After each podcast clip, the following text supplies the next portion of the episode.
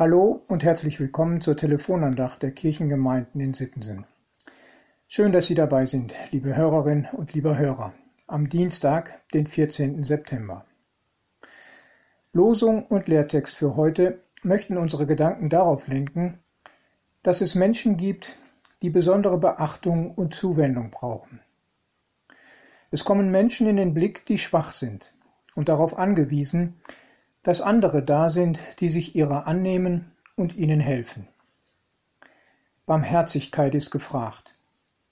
Und damit kommt ja auch die Jahreslosung wieder in den Blick, die ja für 2021 lautet, Seid barmherzig, wie auch euer himmlischer Vater barmherzig ist.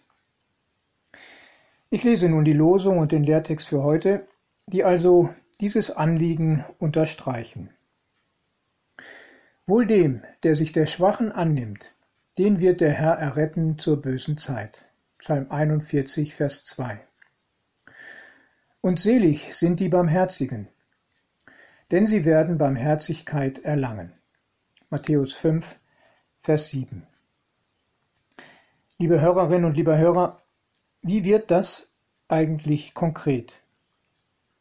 Gibt es ein praktisches Beispiel, an dem deutlich wird, was es heißt, sich der Schwachen anzunehmen und barmherzig zu sein? Mir kommt zunächst mal die Schlagzeile in den Sinn, die ein Reporter am Sonntagabend in der Tagesschau genannt hat. Er hat seinen Bericht über den Papstbesuch in Ungarn damit zusammengefasst und beendet, dass er sagte, auf der Titelseite der Zeitung wird stehen, Papst war barmherzig mit Orban. Hintergrund ist, dass es einen großen Meinungsunterschied zwischen Papst Franziskus und dem ungarischen Staatschef gibt. Aber es ist nicht zum offenen Schlagabtausch und Streit gekommen, weil Franziskus sich mit seiner Kritik zurückgehalten hat. Das ist für mich allerdings nicht das Beispiel für Barmherzigkeit, vielmehr die Sache, um die es letztlich geht. Genauer gesagt, es geht um Menschen und nicht um eine Sache. Der Staatschef will keine asylsuchenden Menschen aufnehmen, die eine islamische Kultur mitbringen. Er meint damit, er müsse auf diese Weise das Christentum verteidigen und schützen. Der Papst setzt sich gerade im Gegenteil aus christlicher Überzeugung dafür ein, Menschen auf der Flucht aufzunehmen. Liebe Hörerinnen und liebe Hörer, was würde Jesus dazu sagen? Wer sind in dem Fall die Schwachen und was ist barmherziges Handeln?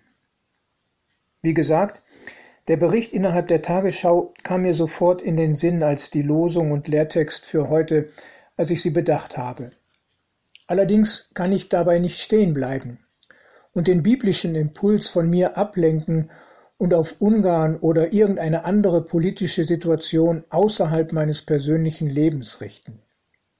Ich muss doch den Impuls an mich heranlassen und mich fragen, wo sind die Menschen in meinem Umfeld, die schwach sind um, und um die ich mich kümmern kann? Wo stehe ich in der Spannung, hart und unbarmherzig zu reagieren oder eine Haltung zu finden, die sich der Schwachen annimmt und barmherzig ist? Welche Menschen kommen Ihnen in den Blick, liegen Ihnen am Herzen, liebe Hörer, um die Sie sich ganz praktisch kümmern können. An welche Situation denken Sie jetzt, in der Sie Mitgefühl empfunden haben und es dran war, sich zu erbarmen und sich in bestimmter Weise der Menschen anzunehmen?